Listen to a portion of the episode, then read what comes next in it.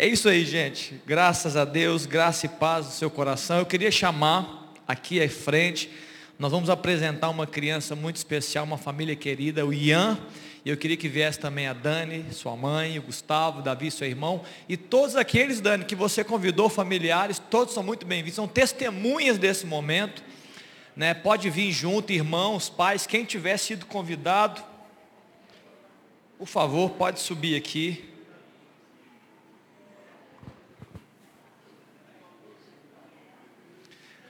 Como o pastor, o pastor Henrique comentou, nós temos jovens, nós temos é, adolescentes se batizando e a gente tem como praxe abençoar, consagrar, apresentar ao Senhor né, as nossas crianças, né? Colocar diante do Senhor e dizer, Deus abençoa, Deus toma, Ele é seu. O Senhor nos deu, nós damos de volta. Queridos, é, nós fizemos até uma mudança de agenda. Olá. Pode, pode ficar para lado de cá, gente. Pode ficar aqui, família. Eu vi que a família é grande. O pessoal gosta de, de, de fazer filho lá, né? O, o Ian está fazendo um ano hoje, não é isso mesmo, Dani? Um ano, Ian.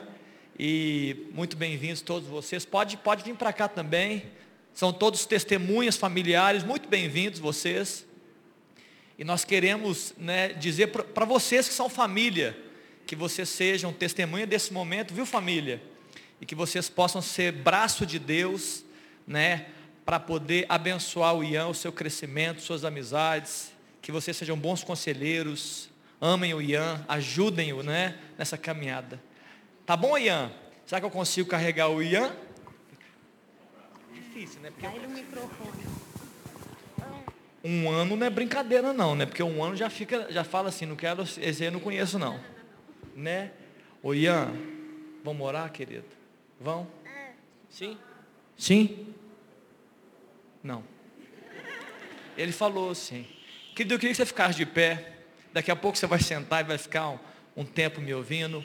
Vamos abençoar. Vem cá, Dani, vem cá, Gustavo. Fica do meu lado aqui. Põe a mão sobre o Ian aqui. Abençoa a vida dele. Levanta a sua mão. Vamos abençoar essa criança. Um ano de vida. Né? E o Senhor possa encaminhá-lo para que ele tenha muitos anos de vida e seus anos sejam anos graciosos, né? gloriosos na presença de Deus. Vamos orar, Pai. Eu quero louvar ao Senhor Jesus por esse tempo, por essa família, por essa criança. Ó Deus, um ano de vida, desde já nós somos gratos ao Senhor, ó Deus, por esse ano de vida. E nós estamos, ó Deus, nesse, nesse momento, ó Deus, fazendo como igreja, ó Deus, como povo do Senhor, aquilo que certamente eu sei que o Gustavo e a Dani já fizeram. Nós estamos dizendo ao Senhor, Pai, o Ian é teu. Nós estamos consagrando o Ian ao Senhor. Nós estamos dizendo, Deus, que o Ian, ele vai viver, ó Deus, na tua presença. Ele vai, se, ele, Deus, ele vai usufruir da graça, do favor de Deus nos seus dias, e ele será bem sucedido em tudo que ele fizer. Ó Deus, nós colocamos, ó Deus, o Ian diante do Senhor e clamamos desde essa tenridade que o Senhor possa levá-lo, Deus, em segurança. Ó Deus, dá a ele, ó Deus, a luz que ele precisa para os caminhos. Que ele possa, Deus, ver o Senhor em cada passo que ele der. Ó Deus, e que ele possa fazer sempre as melhores escolhas, porque o Senhor é com ele, porque o Senhor está com ele. Livra-o do mal. Dá a ele, ó Deus, o crescimento que o Senhor deu a Jesus. Em estatura, em sabedoria e graça diante dos homens, mas principalmente diante do Senhor. Que ele seja, Deus, a bênção do Senhor nas tuas mãos e uma bênção do Senhor nessa família. E oramos em nome de Jesus para a glória do Senhor. Amém. Amém. Amém. Amém. Amém. O Jink, eu estou procurando. Você quer ficar? Pode ficar aí. Aqui não. Ah, tá aqui. Ô, gente, eu vou ficar com o Ian um pouquinho aqui.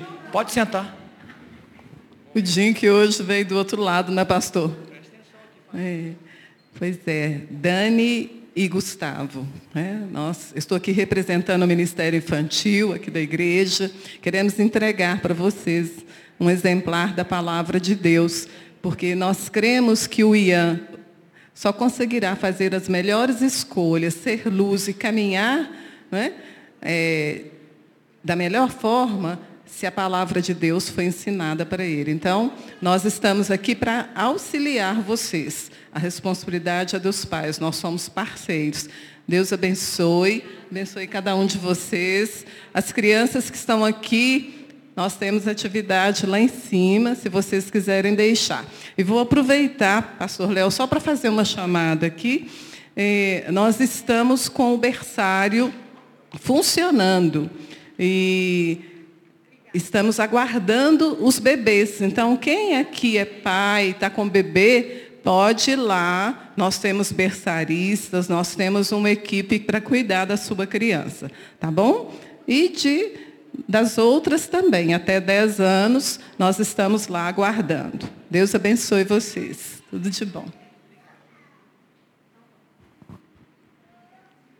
Prazer em conhecê-los, Deus abençoe vocês. Prazer em conhecê-los, que Deus abençoe, viu? Amém. Sintam-se em casa. Sintam-se em casa. Deus abençoe vocês. Coisa linda. Ó, mais uma criança.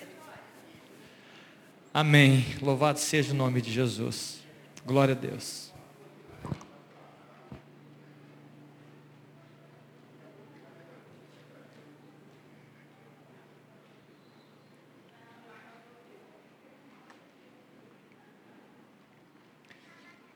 Prontos para a palavra, amém, queridos?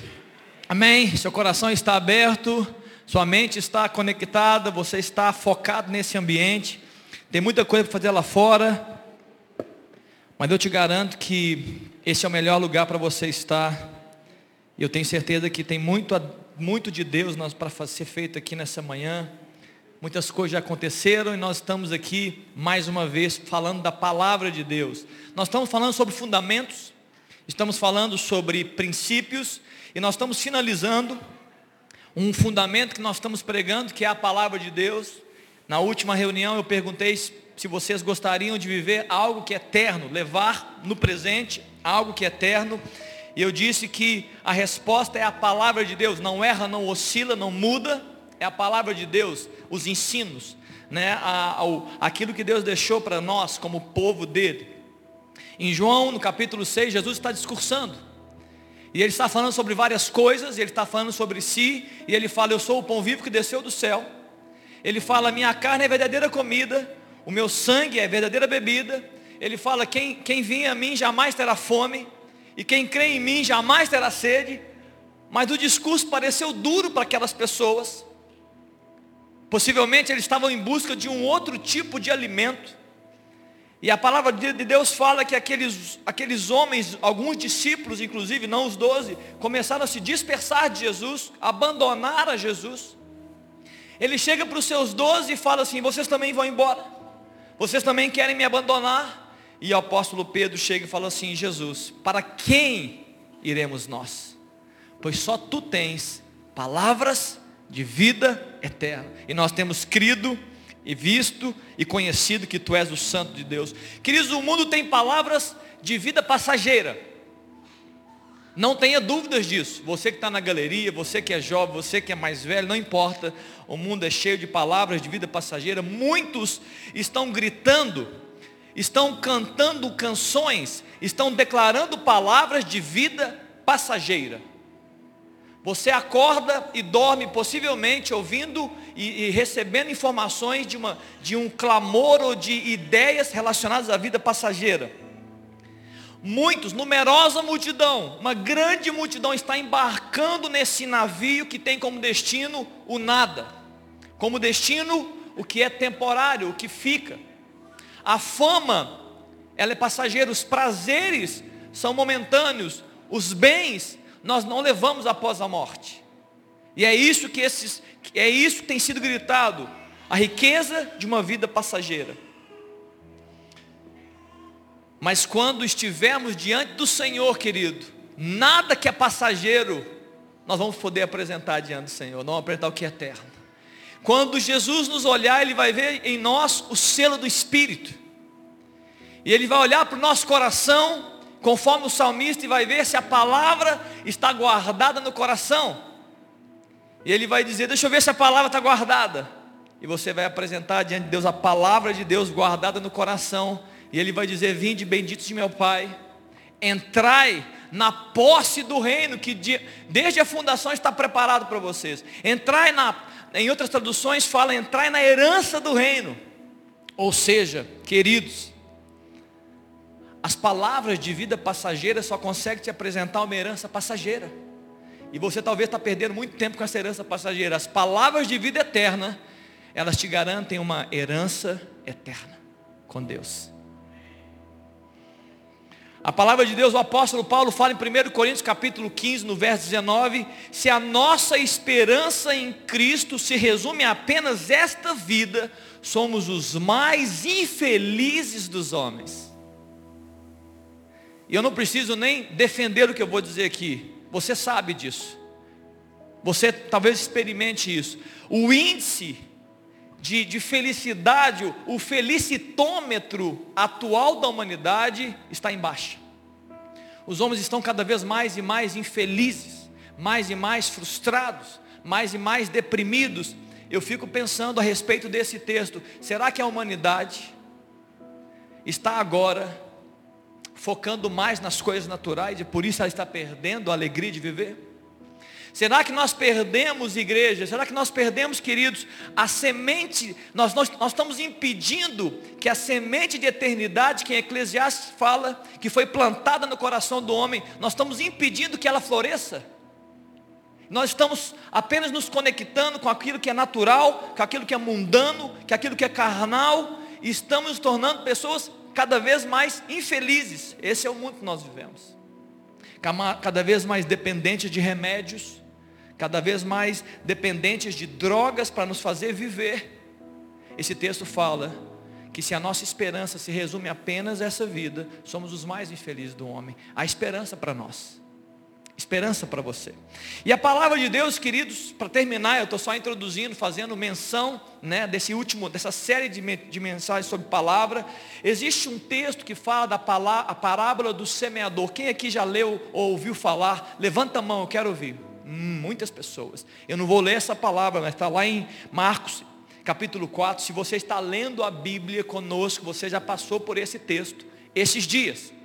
Tem outros, tem outros, é, é, tem outros livros, estamos lendo o livro de Salmos também, mas Marcos capítulo 4. E Jesus conta uma parábola, ele fala sobre o semeador saiu a semear uma semente. E eu já vou para traduzir, já vou para a interpretação que Jesus mesmo deu. Ele disse que a semente é a palavra. E esse texto fala que o semeador, ele lançou a palavra, ele lançou sementes em quatro tipos de terrenos, em quatro tipos de solos, em quatro tipos de corações. E ele está dizendo, porque a primeiro, a semente caiu à beira do caminho. Eu, tô, eu, vou falar isso só para que você entenda que você também é parte disso. Você deve zelar para que a semente não seja perdida para que a palavra que você está lendo, a palavra que Deus está ministrando, ela fique permanente, ela frutifique. Muito bem. Então o semeador, primeiro, primeira parte foi semeado à beira do caminho. É a pessoa que recebe até a palavra meio que de longe, ela dá de ombro. Ah, essa palavra até que é boa, mas ela não é para mim. E a Bíblia fala que o diabo vem e ele rouba a semente. E ela não frutifica. Um outro, uma outra semeadura caiu em solo rochoso, solo, solo cheio de pedras, e ela teve dificuldade de, de criar raízes.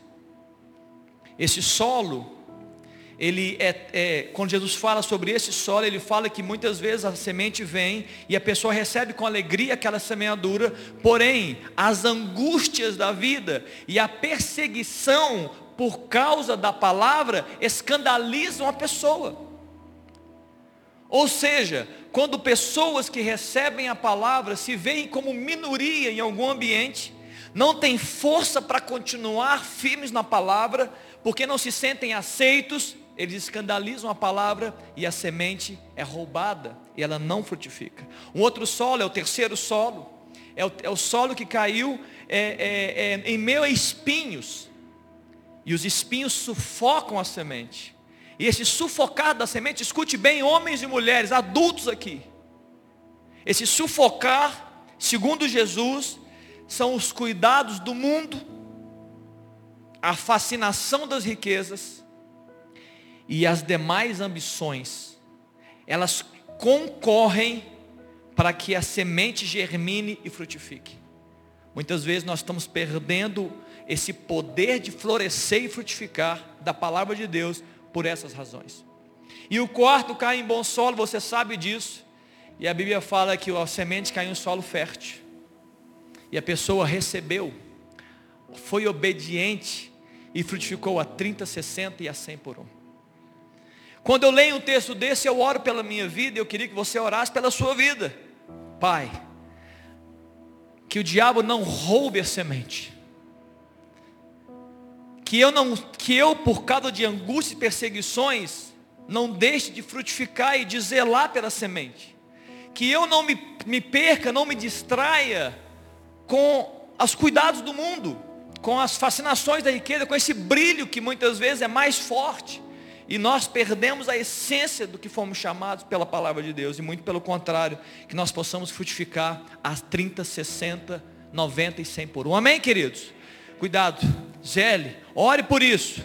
Você tem inimigos da palavra. Lembra disso essa, essa, essa manhã. Você tem inimigos da palavra. Que querem roubar a palavra de você. Mas nós vamos ser aqueles que vão frutificar. Amém ou não? Amém? Diga para a pessoa do céu assim, você vai frutificar. Diga para ele com muita fé. Profetiza assim, olha, você vai frutificar, você vai frutificar. Amém. Muito bem, estamos agora inaugurando um novo momento de ministração de fundamentos.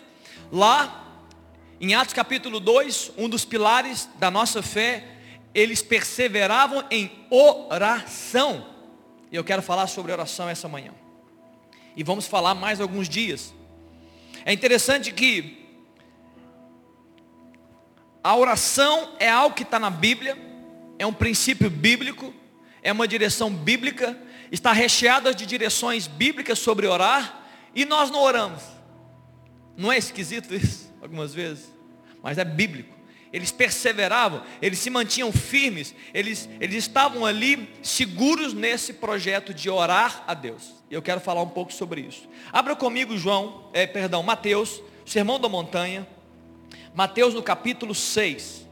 Mateus capítulo 6. Jesus está no Sermão da Montanha falando sobre vários assuntos e um dos assuntos é a oração. E no verso 5, Mateus capítulo 6, no verso 5, eu vou ler do 5 ao 7. Depois vamos trabalhar esse texto. Olha o verso 5. E quando orardes, não sereis como os hipócritas, porque gostam de orar em pé nas sinagogas e nos cantos das praças, para serem vistos dos homens. Em verdade vos digo que eles já receberam a recompensa. Tu, porém, quando orares, entra no teu quarto, fechada a porta, orarás a teu pai, que está em secreto, e teu pai, que vem em secreto, te recompensará. E orando não useis de vãs repetições, como os gentios, porque presumem que, que pelo, pelo seu muito falar serão ouvidos. Está bom até aí. Queridos, a primeira coisa que eu quero dizer é que esse texto, ele não é, ele não determina aqui a única forma de orar. Não é isso.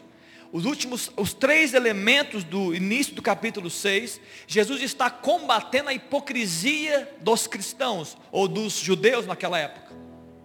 Ele combateu a hipocrisia daqueles que dão esmola, ele combateu a hipocrisia daqueles que, que, que jejuam, ele fala, você que dá esmola, que a mão direita não sabe o que a esquerda faz ou vice-versa.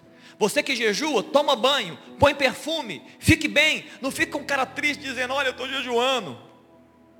E você que ora, não seja hipócrita, não fique pelas praças gritando, olha como é que eu sou espiritual, olha como é que eu sei ler a Bíblia, olha como é que eu sei falar de Jesus. Não. Nesse contexto ele está tá combatendo a hipocrisia. Mas não é apenas esse, essa, esse tipo de oração, né? o local da oração. Mas nesse texto há, existem princípios sobre a essência da oração que quero trazer. Mas antes de caminhar, eu preciso dizer para vocês isso. Nós estamos falando sobre fundamentos. E eu preciso dizer que o homem, o ser humano é muito capaz, sabe de quê? De distorcer os valores de Deus. Ele, ele consegue pegar o que é princípio e ele consegue gerar morte no princípio, ele consegue esfriar aquilo que Deus diz que tem muita vida. Alguns textos falam sobre isso, em Mateus capítulo 15, no verso 8 e 9, a Bíblia fala que este povo com os lábios me louvam, mas o seu coração está longe de mim, e em vão me adoram. Um exercício que deveria ser cheio de vida, ele é vazio. Isaías, no capítulo 1, ele começa a falar do que estava acontecendo, o caos religioso da época, e ele chega a dizer que Deus não está aguentando mais as festas solenes, as reuniões. Eu não aguento mais os holocaustos vocês fazem, os sacrifícios. Por quê? Porque estão associando a adoração a Deus com iniquidade. E Deus está dizendo, eu não aguento mais isso. Vocês estão fazendo de forma vã, vazia. Não tem valor o que vocês estão fazendo. Esse texto está dizendo sobre isso. Oração também, Jesus está falando assim, olha, não seja hipócrita na oração. Não transforme um princípio abençoado e poderoso em algo sem valor e vazio. Amém, queridos? Estamos aqui? Então nós vamos viver a plenitude da oração. Amém? O que exatamente Deus reservou para nós. Então vamos caminhar aqui. No verso 6 diz: Tu, porém, quando orares, entra no teu quarto. Queridos, oração está ligada à intimidade. Quarto é lugar de intimidade. Quarto é lugar de você, é, é, as pessoas, quem não é íntimo da gente, nem na nossa casa vai. E a maior parte das pessoas que vai na nossa casa, na sua casa, fica ali na sala, ele visita a cozinha, ele vai até no banheiro, no lavabo, mas poucas são as pessoas que vão nos quartos. Pessoas íntimas entram nos quartos. É no quarto que há o maior nível de intimidade de um casal. As conversas mais íntimas acontecem no quarto.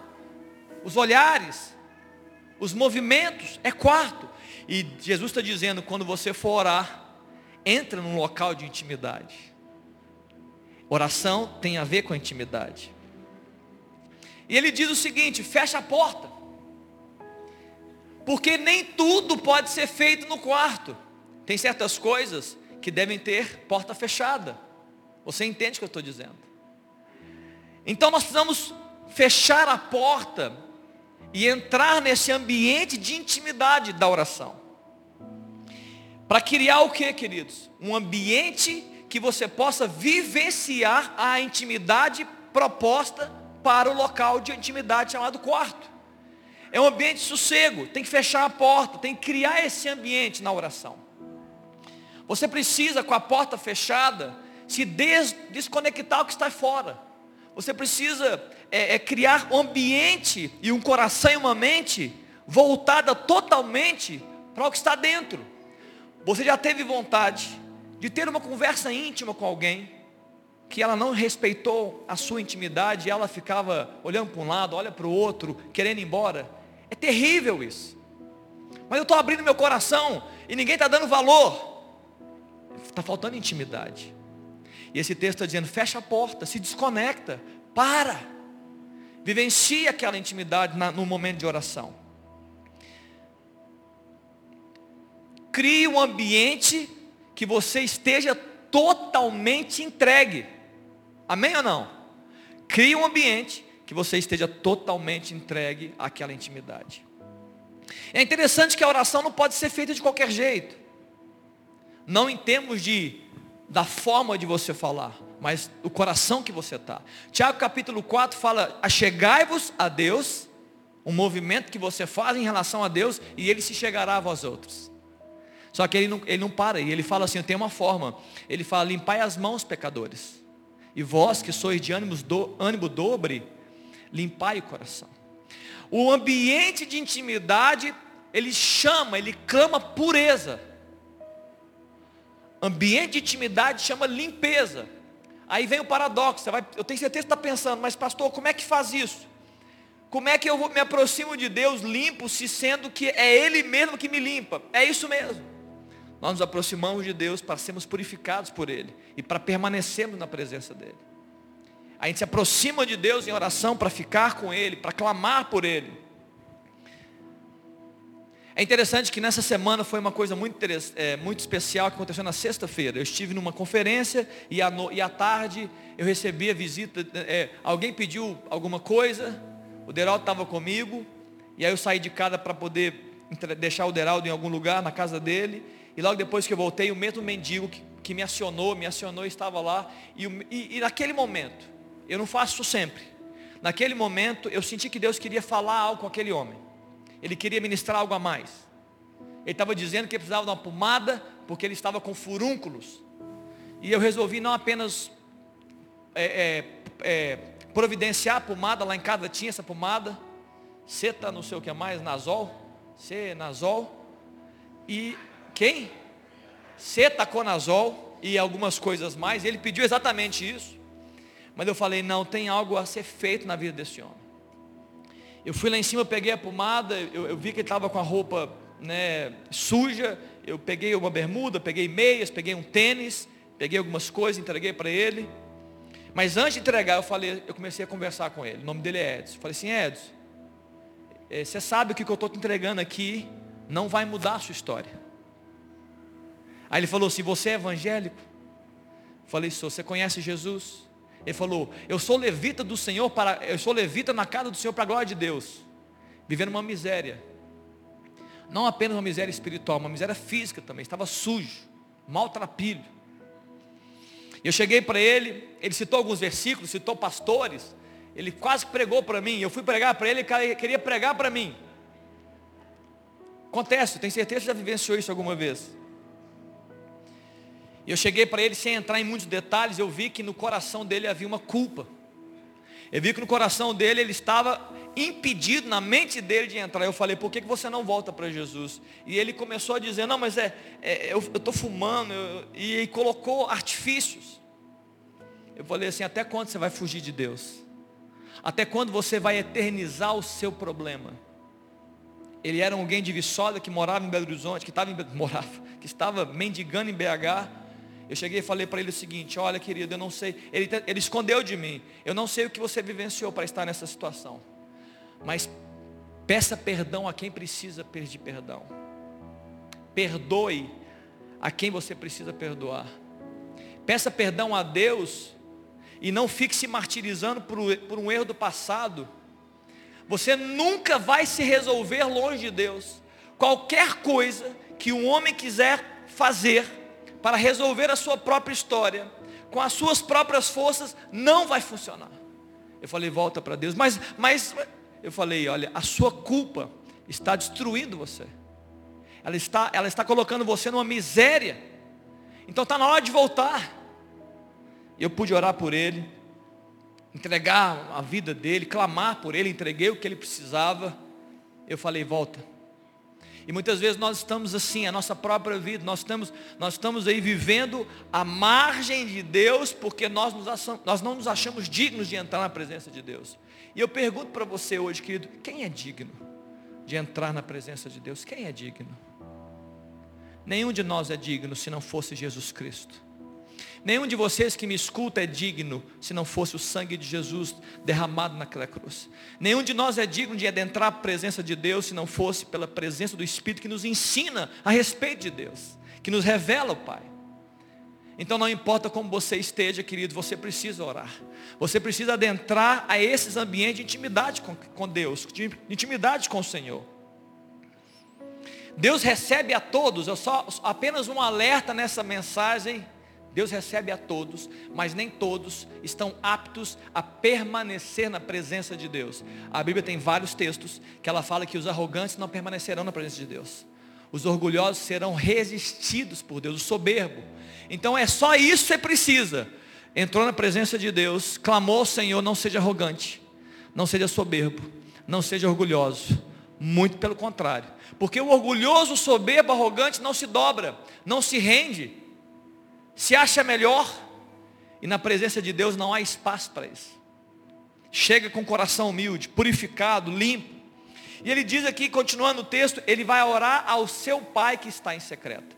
Queridos, assim como o ambiente é de intimidade, como eu disse aqui, o alvo da nossa oração, a pessoa que vai receber o nosso clamor, também está ligada à intimidade, é um pai. E eu estou dizendo, olha, você vai orar ao seu pai. As religiões apresentam deuses. Jesus nos apresenta o que? Um pai. O pai é nosso. É nosso pai. Jesus está afirmando sobre uma relação de muita intimidade. Pais e filhos. Não é servos e senhor apenas, não é apenas um Deus e os seus seguidores. É, são filhos e pai. Jesus ele chega em João capítulo 14, no verso 6, ele fala: Eu sou o caminho, a verdade e a vida, e ninguém vem ao Pai senão por mim. Felipe chega e pergunta: Senhor, mostra-nos o Pai, isso nos basta. E Jesus fala: Mas Felipe, eu estou há tanto tempo com vocês, andando, dormindo, comendo, ceiando, fazendo, milando, e você não tem me conhecido. Quem vê a mim, vê ao Pai. Jesus está dizendo: Eu sou a revelação do Pai. No quarto de oração, no quarto de intimidade, esse ambiente é onde Deus revela a paternidade dele.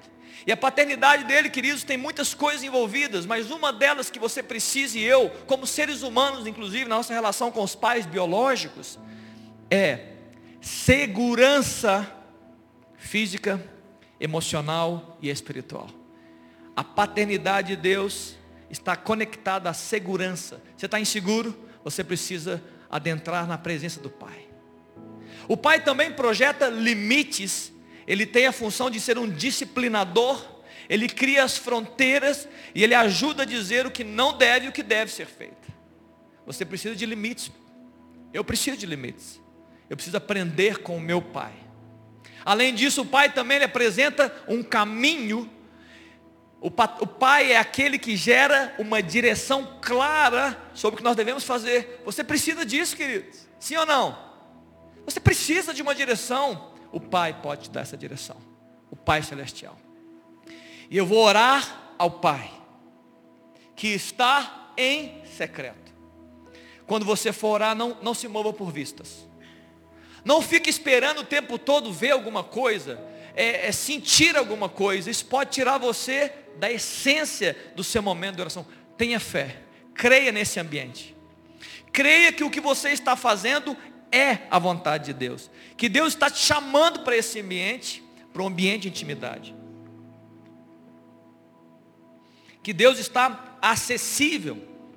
Ele quer, ele quer esse nível de aproximação com os seus filhos. Não uma, não uma religião vazia, não uma religião automática, mas uma religião, uma, um religare profundo e íntimo.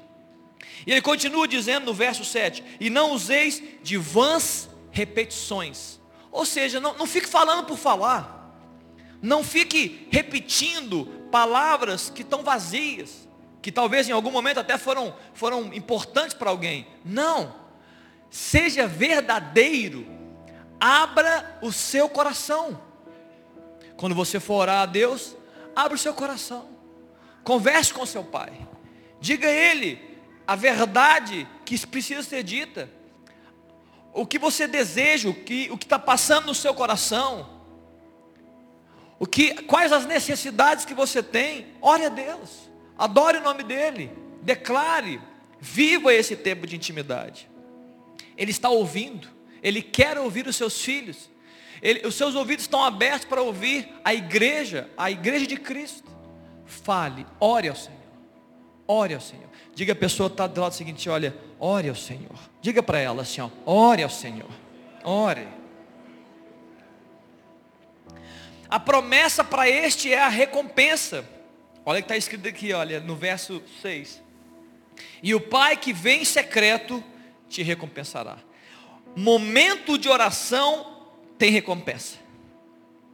Ninguém entra na presença de Deus e sai da presença de Deus da mesma forma que entrou. Não existe isso. Todos que adentram a presença de Deus saem abençoados, recompensados. Cativos são libertos, aflitos recebem paz, enfermos são curados, arrependidos são perdoados, o que está perdido recebe direção. Aquele que está fraco recebe força. O pai está manifestando a sua paternidade nos seus filhos. Ninguém que adentra a presença do pai com fé, com temor, com alegria, com amor e esperança, sai do mesmo jeito. Talvez você está precisando voltar para esse ambiente de oração. Talvez você está precisando voltar para esse ambiente de intimidade. E como eu disse aqui, queridos, talvez você fale, mas o pastor está dizendo com esse texto que eu devo entrar no meu quarto. Não, não, não. Eu já fiz muitas vezes o meu ambiente de oração fora do meu quarto. Eu não estava na minha casa. Muitas vezes eu fiz da minha sala de trabalho o meu quarto de oração. Muitas vezes eu fiz do banheiro da minha empresa o meu quarto de oração. Muitas vezes eu fiz do estacionamento da minha empresa e do pátio, quando os funcionários estavam almoçando, o meu, minha, o meu tempo de oração. Oração não tem a ver com apenas um local, tem a ver com um coração que deseja intimidade. Já fiz do meu carro, assentado no volante, o meu local de oração, o meu quarto de intimidade. Já fiz na igreja, já fiz no templo, o meu ambiente de intimidade. Você precisa construir esse ambiente. E se você perdeu esse ambiente, eu quero te incentivar nesses dias a você voltar a viver ambientes de intimidade com seu Pai. Eu quero concluir com uma palavra de Jesus que fala sobre oração. Em Marcos, no capítulo 11, daqui a pouco você vai ler, se você não leu ainda, Marcos capítulo 11, está na, tá na nossa lista de oração, de, de leitura. Jesus olha para o templo e ele vê no templo homens mercadores vendendo, fazendo coisas que para Cristo eram algo, é, algo terrível em relação à casa de Deus. E no verso, eu não quero falar exatamente sobre o que eles faziam, eu quero falar sobre o que Jesus disse. Jesus chega no verso 17, Marcos 11, 17, ele declara que a minha casa será chamada casa de oração para todas as nações. E vós, vocês têm transformado em covil de sateadores. A minha casa será chamada casa de oração. Jesus, quando ele cita essa palavra, ele está recitando o texto de Isaías, capítulo 56, verso 7. Põe para mim, Léo. Isaías 56, verso 7. Escuta que eu vou terminar com esse texto. Esse texto está dizendo, no, no contexto, que homens, mulheres fora do povo judeu estavam desejando se aproximar de Deus, estavam desejando, assim como nós, é, é, viver aliança com o Pai. E ele cita, e aí chega esse texto aí dizendo: Também os levarei ao meu santo monte, e os alegrarei na minha casa de oração, os seus holocaustos e os seus sacrifícios serão aceitos no meu altar, porque a minha casa será chamada casa de oração para todos os povos. Entenda, queridos, que o ambiente da casa de oração que, que Deus está falando através do profeta Isaías, com, com relativo a, aos holocaustos, é um local de arrependimento. Então, fica comigo, pastor, o que, que eu faço nesse ambiente de oração? Escute, no, na casa de oração tem holocaustos, é um local de arrependimento, é um local de você reconhecer o seu pecado, é sim. Na oração você pode confessar o pecado. É local de você receber o perdão dos seus pecados. É um local de você ser purificado. É um ambiente de você ser acolhido pela presença de Deus. Tudo isso acontece na casa de oração, no ambiente de oração. O ambiente que está propício, apresentado por Deus, que Ele está dizendo que eu vou levar esse povo ao meu monte, a minha casa de oração. Eu quero dizer nessa manhã, queridos, que você pode até não desejar. Você pode até nunca ter pensado dessa forma, mas Deus deseja atrair você para a sua casa de oração. Deus deseja trazer você para a casa de oração, para o seu monte santo. Além disso, também, por meio do sacrifício são feitos. É um local de adoração. A casa de oração é local de adorar a Deus. É local de você declarar o seu amor por Ele, falar sobre Ele, elogiá-lo, adorá-lo, declarar quem Ele é. É, na, é nesse ambiente de oração que nós dizemos quem Deus é, seu poder, graça, glória, a majestade, a vida. É ali um local de você se devotar diante de Deus, dizer, Deus, o Senhor é isso, o Senhor é bom para mim, obrigado. Local de gratidão. Tudo isso gira em torno da casa de oração. Além disso, como está no texto que eu estou lendo de Efésios, é, Isaías 56, 7, é um lugar da presença de Deus. Ele fala que na, nesse ambiente de cada de oração é o lugar onde ele atrai os povos para o seu Monte Santo. Ele está dizendo assim, olha, eu vou levar essas pessoas para o meu Monte Santo. É lugar de manifestação de Deus. Oração é lugar de manifestação da presença de Deus. É o lugar de, como é um lugar de intimidade, nada mais justo de lugar de manifestação da presença de Deus. Ele vai alegrar o seu povo. Eu vou atrair o meu povo para o meu Monte Santo e eu vou alegrar o meu povo. E eu vou receber o que eles fizerem. Eu vou receber os seus holocaustos, eu vou receber a sua adoração, os seus sacrifícios e eu vou abençoá-los. Eu vou estar com eles. É a minha casa de oração. Muitas vezes, queridos, você e eu temos um problema com a oração. Nós limitamos a oração apenas no, no, no que tange a pedir para Deus. Oração é também isso, mas é muito pouco se você transformar todo o seu ambiente de intimidade, toda a sua casa de oração em apenas um local de fazer pedidos a Deus. Imagine que no seu ambiente de intimidade, na sua casa, pais com filhos, filhos e pais, maridos e esposas, e tudo que gira em torno da sua intimidade com o seu marido, com a sua esposa, com o seu filho, é petições. É assim que funciona na sua casa? Espero que não. A intimidade de vocês gira em torno de petições. Não. Vocês usufruem da presença um do outro, vocês se alegram um com o outro, vocês abençoam o outro. Não é assim que acontece? É assim que deve ser no momento de oração com Deus usufruir da presença de Deus. Dar tempo, dar tempo na presença de Deus. Usufruir da graça dele, do favor dele. Ser acolhido por Deus, ser aceito por ele. Ser recompensado pela presença. Mas o que acontece além de tudo que eu falei aqui já sobre sermos libertos, curados, aperfeiçoados, protegidos, acolhidos, aceitos, Queridos, a coisa mais poderosa de você vivenciar na casa de oração, hoje, para mim e para você, eu estou terminando, é a presença doce, amável, maravilhosa, constrangedora, poderosa, graciosa do Espírito Santo. Isso, é isso. Você precisa buscar esse ambiente para você ser encharcado por esse rio de Deus que nos move dia a dia para andar na presença de Deus. E se você escuta tudo isso, que eu queria, é, nós vamos, Ilka, a, a turma do louvor, eu queria que subisse aqui. E se você escuta tudo isso, nessa manhã eu te pergunto, o que, que você está esperando, irmão? O que, que você está esperando, irmã? Igreja de Cristo, todos vocês, não, de, não determinem que isso é um movimento do pastor.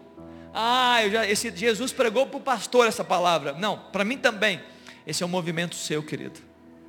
Que está esperando para usufruir da presença de Deus, para se derramar diante dele, para poder buscá-lo. O que está esperando? É no ambiente de oração. É a casa de oração. Efetivamente não é nessas quatro paredes apenas, também pode acontecer, mas é no seu, na sua casa, no seu dia a dia. Alguém pode dizer assim, mas pastor, quando você fala de casa de oração, você está definindo um lugar. Será que nós hoje estamos. Não, não estou definindo lugar, estou definindo uma forma. A essência é o ambiente de uma entrega real. Você precisa se entregar, queridos. Talvez você está aí no seu dia a dia vivendo uma frieza espiritual e você não para para poder se aquecer de, em Deus novamente. Talvez você está vivendo tristezas e está buscando resolver as suas tristezas com tantas coisas. Você está perdido no seu caminho, não sabe o que fazer, está buscando resolver isso de várias formas, atrás de muitas coisas. E o Pai está dizendo, Jesus disse, olha, quando você, quando você for orar, você entra no seu quarto, fecha a porta, o Pai vai te ouvir, você vai dizer palavras, você vai apresentar o seu coração, e Ele vai te recompensar, Ele vai abençoar você. Olha, não, não fique repetindo palavras, ele já sabe tudo que você precisa. Mas você precisa adentrar a presença dele. Você precisa orar ao Senhor. Amém, queridos? Amém. Eu queria que a gente pudesse cantar uma última canção. Eu queria orar sobre esse tema. Nós estamos iniciando esse tema de oração. Eu, e, e, o nosso desejo é, é não apenas ensinar, é, é incentivar você a se arriscar em Deus. Nós estamos orando para que o Espírito Santo ele, ele, ele te provoque. Ele provoque o seu coração para adorar, ele provoque a sua mente para acreditar, ele provoque os seus olhos para lacrimejar, a sua voz para adorar, para que você não, não deixe de usufruir de Deus. Eu queria que você ficasse de pé, nós vamos encerrar. Enquanto cantamos essa canção, eu quero orar por você, orar por nós aqui, que esse ambiente, essa casa de oração, ela se torne mais real na minha e na sua vida. Que essa atração de Deus para Ele, para vivermos um tempo com Ele, seja acrescentado. Queridos, o que eu falei, oração é fundamento. Não tem como viver sem. Você quer ser um cristão vitorioso? Você vai orar ao Senhor. Você vai clamar por Ele. Vamos cantar juntos? Eu me rasgo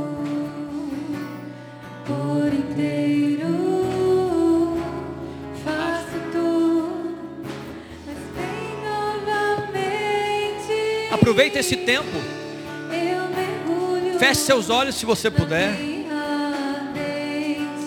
Adore o Senhor. Ore a Ele nessa manhã. peço que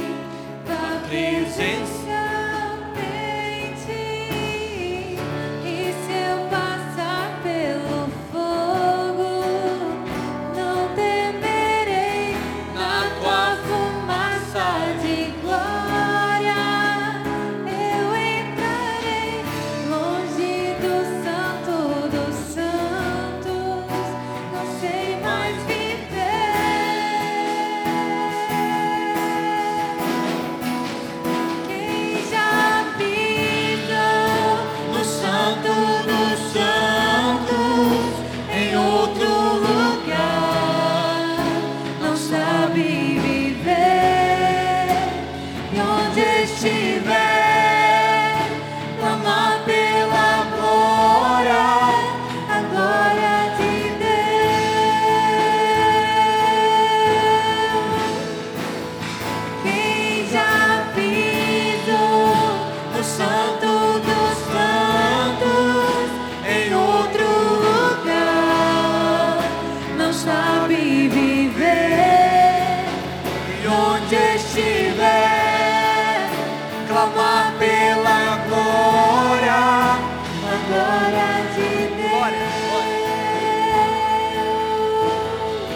Abra sua boca agora. Adore o Senhor. Dedica esse tempo a Deus. Declara seu amor por Deus. Deixa o adorador sair daí, olha. Deixa ele fluir de dentro do seu coração. Glória.